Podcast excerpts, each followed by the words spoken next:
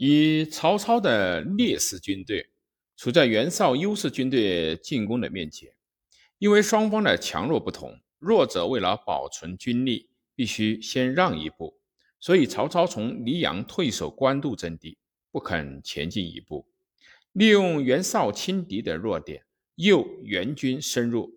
到了援军主力进逼官渡，曹操始终坚守阵地，避免作战，几达半年之久。最后到了对自己有利的情况，看清袁绍十万大军的补给供应上的困难，便趁敌之隙，出骑兵烧掉敌军全部的粮食。这样，曹操不但拖出了劣势，而且还占据了绝对的优势。而袁绍反而从优势转变为绝对的劣势，最后援军内部分裂，大将降敌，结果全军不战而溃，胜利便属于了曹操一方。曹操所取得的胜利，不能不说是他主观的努力和指挥正确的结果。袁绍败于官渡，从此就一蹶不振。过了两年，即建安七年五月，袁绍病死。绍先以长子袁谭为青州刺史，以次子袁熙任幽州刺史，郑纪；以外甥高干为并州刺史，镇晋阳；而指定小儿子袁尚为冀州刺史，镇邺，继承他的位置。不久，袁尚和袁谭兄弟火并，袁尚远离邺城。进攻袁谭于平原，袁谭困急，派人向曹操求救。操出兵直捣邺城，袁尚回师救邺，曹操把他击退。袁尚逃奔幽州，邺城外援断绝，而袁军坚守不降。曹军攻围攻了半年之久，到建安九年的八月才攻下邺城。次年的正月，曹操又。攻下南皮，杀袁谭，晋青二州很快就被曹操所攻占了。袁尚逃往幽州，依靠袁熙。不久，袁熙部将焦触等响应了曹操，西尚兄弟只得放弃幽州，奔逃辽西的乌桓部族。幽州也很快归属了曹操。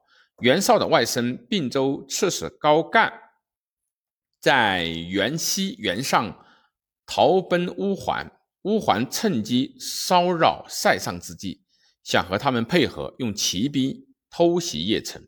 曹操在建安十一年出兵攻取并州，高干欲南奔刘表，逃到瑶关，为官都尉所杀，并州从此。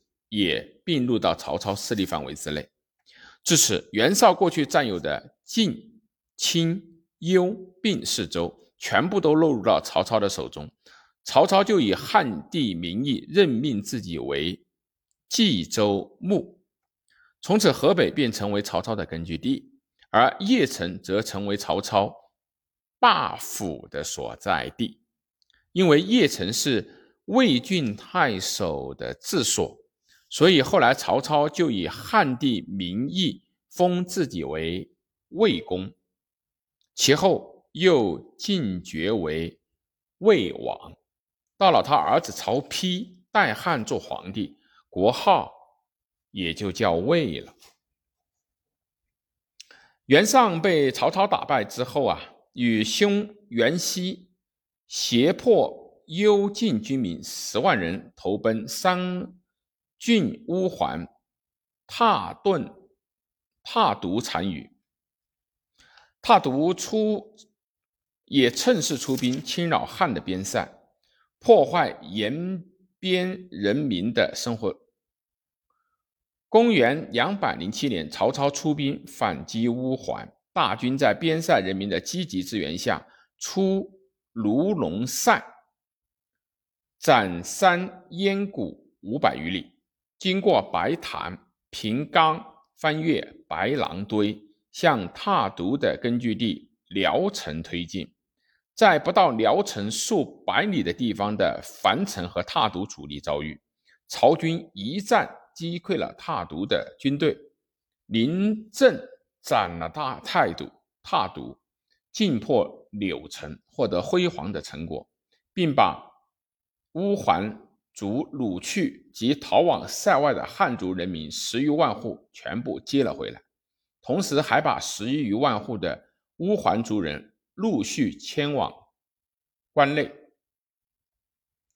此后，曹操利用他们的侯王大人率其部众来参加国内各个战役，史称“尤氏三郡乌丸为天下名计”。